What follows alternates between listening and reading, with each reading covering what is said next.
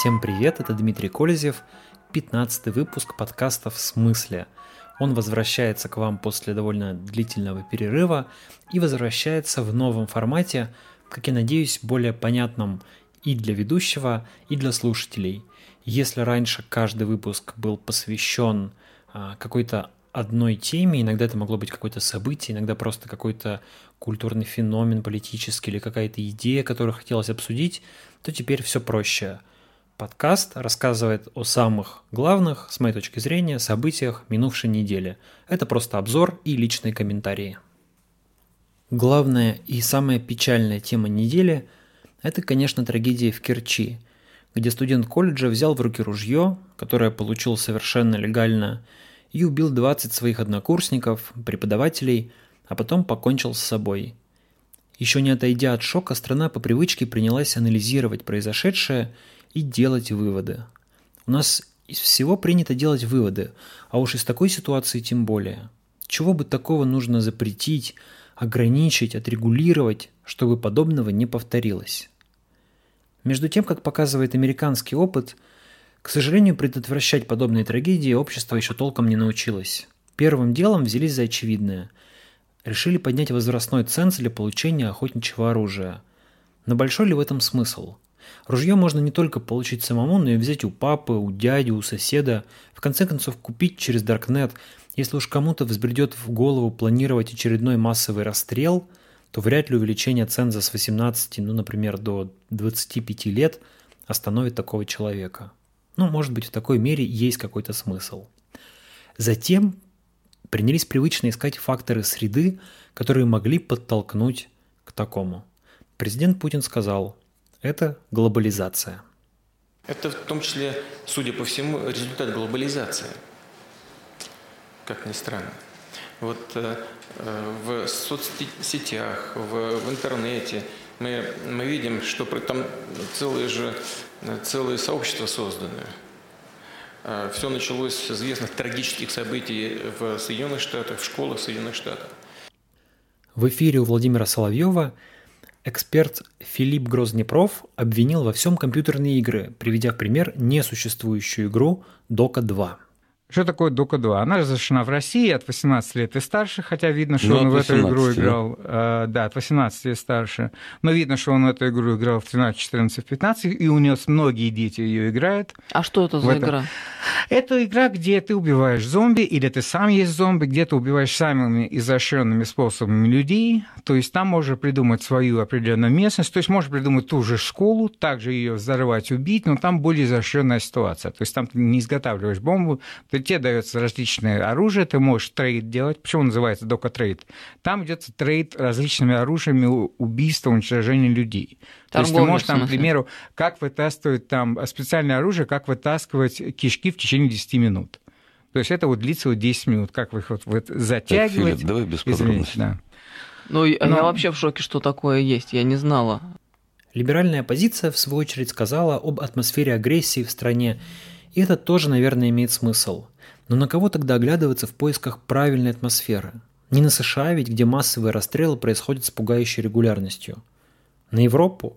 Но мы помним пример благополучной тихой Норвегии, где Андрес Брейвик убил 77 человек.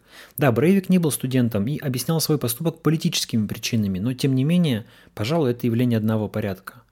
К сожалению, чем больше думаешь о случившемся, тем сильнее кажется, что причины произошедшего не внешние, а сугубо внутренние. Это, собственно, больная психика конкретного человека.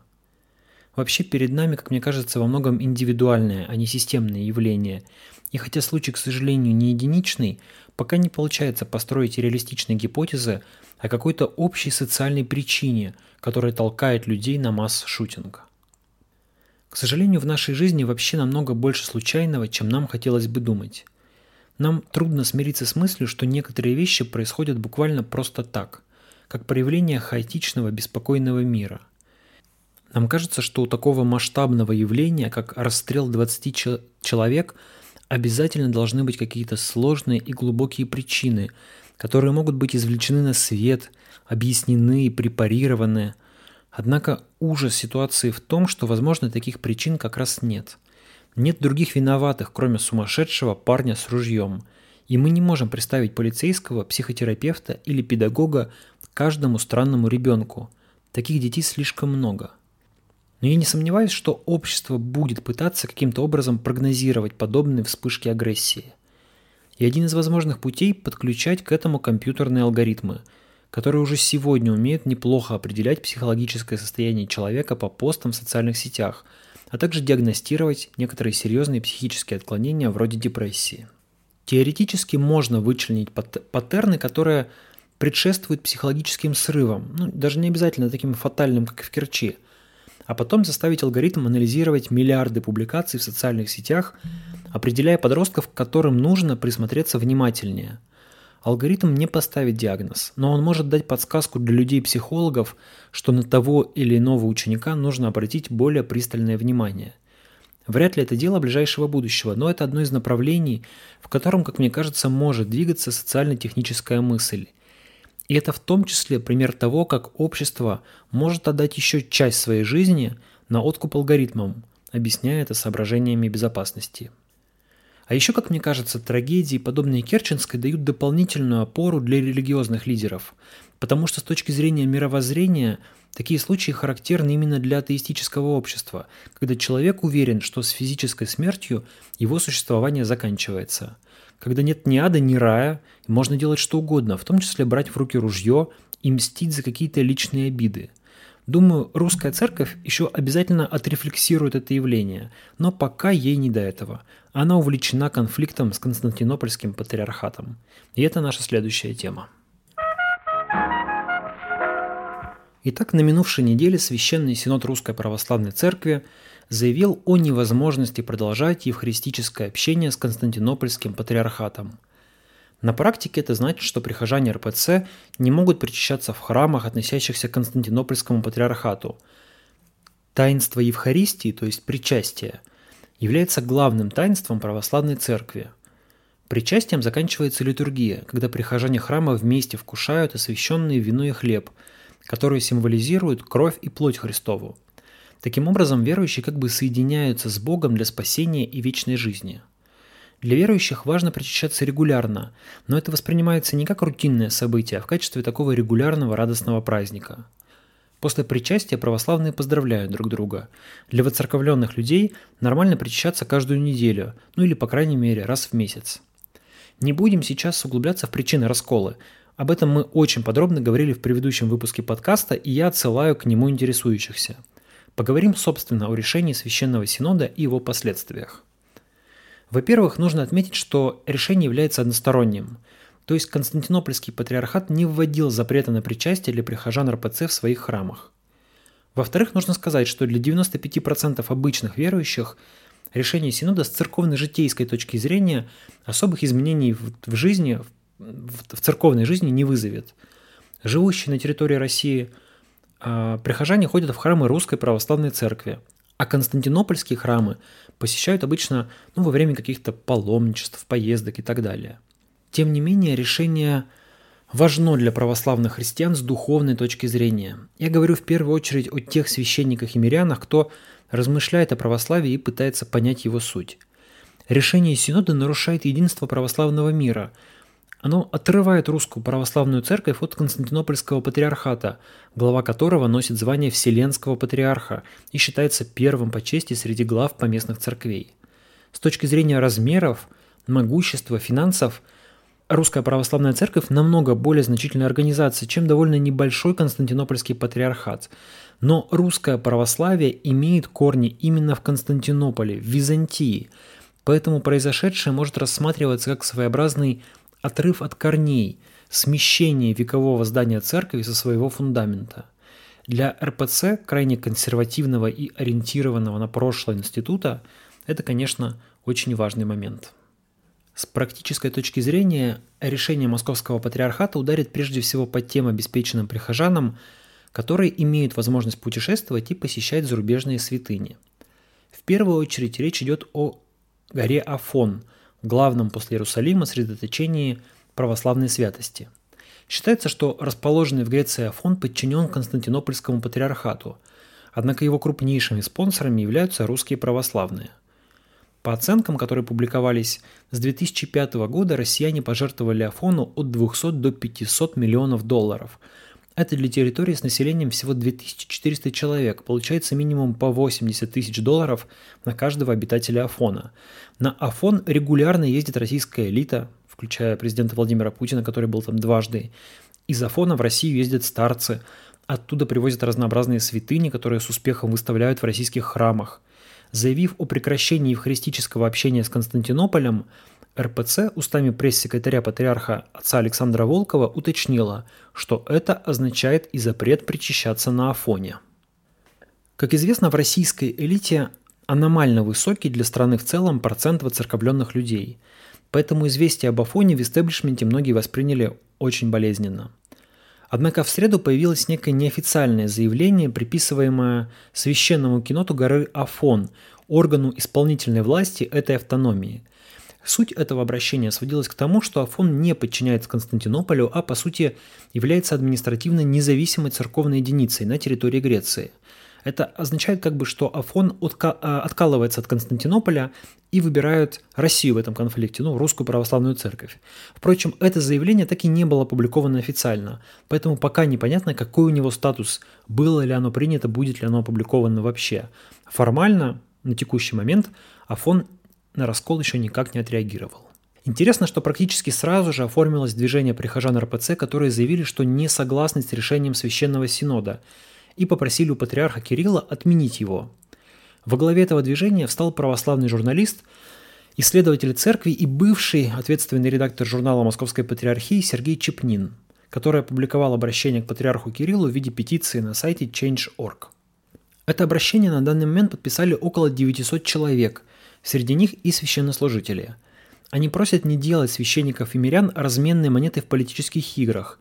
Они указывали, указывают, что решение принималось узким кругом и говорят, что московская патриархия таким решением по сути нарушила евангельскую заповедь о любви к врагам своим. Мы говорили с Сергеем Чепниным по этому поводу, и он сказал, что такую точку зрения разделяет в основном православная интеллигенция, люди образованные, думающие, а также те, кого запрет коснулся непосредственно, те, кто часто ездит за границу или проживают за рубежом, они привыкли причащаться в храмах Константинопольского патриархата – Чепнин говорит, что решение Синода может вызвать волну неповиновения со стороны православных.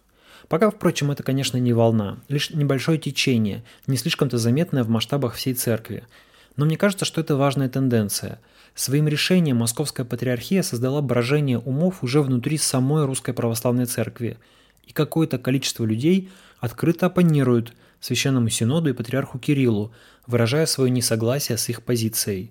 Это интересное явление – Вообще, мне кажется, существует некоторый запрос на разгосударствленное православие, на, если так можно выразиться, чистую церковь, которая занята тем, чем должна быть занята, вопросами духовного поиска, общения с Богом, этики и морали, а не политическими разборками.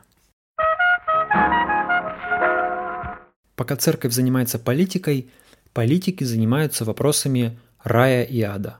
Самое нашумевшее заявление минувшей недели – Слова Владимира Путина на заседании клуба «Валдай» о том, как Россия будет применять ядерное оружие. Да, в этой ситуации мы как бы ждем, что в отношении нас кто-то применит ядерное оружие. Сами ничего как бы не делаем. ну да, но тогда агрессор, он все равно должен знать, что возмездие неизбежно, что он будет уничтожен. И, ну что а мы жертвы агрессии. И мы как мученики попадем в рай. А, а они просто сдохнут. Ну, потому, что они, потому что они даже раскаяться не успеют.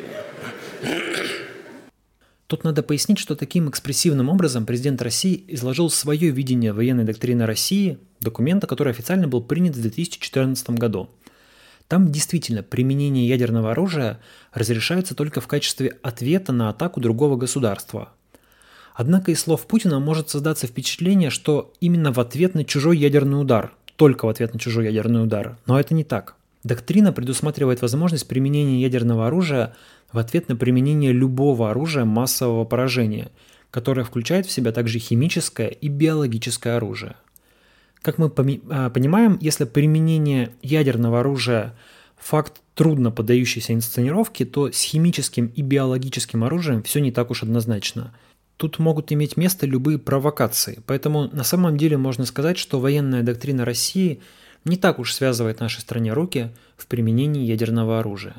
Кроме того, Россия оставляет за собой право применения ядерного оружия в том случае, если против нее применено обычное оружие, но, цитирую, под угрозу поставлено само существование государства – как мне кажется, это и вовсе фраза, которая дает теоретические основания применить ядерное оружие практически в любой момент. Потому что, как мы знаем, существование нашего государства находится под вечной угрозой, и весь смысл нашей истории – это бесконечная борьба с этой угрозой. Однако на самом деле я не готов присоединиться к тем комментаторам, которые причисляют Путина к ядерным маньякам и вспоминают фильм «Доктор Стрэнджлав». Все-таки Владимир Путин прагматик – в каком-то смысле даже сибарит. И, конечно, он совершенно не собирается развязывать ядерную войну. Думаю, он всего лишь спасает свой рейтинг, точнее пытается спасти. Как уже ясно, пенсионная реформа разрушила так называемый крымский консенсус в обществе. Она снизила популярность власти и заставила президента чувствовать себя неудобно.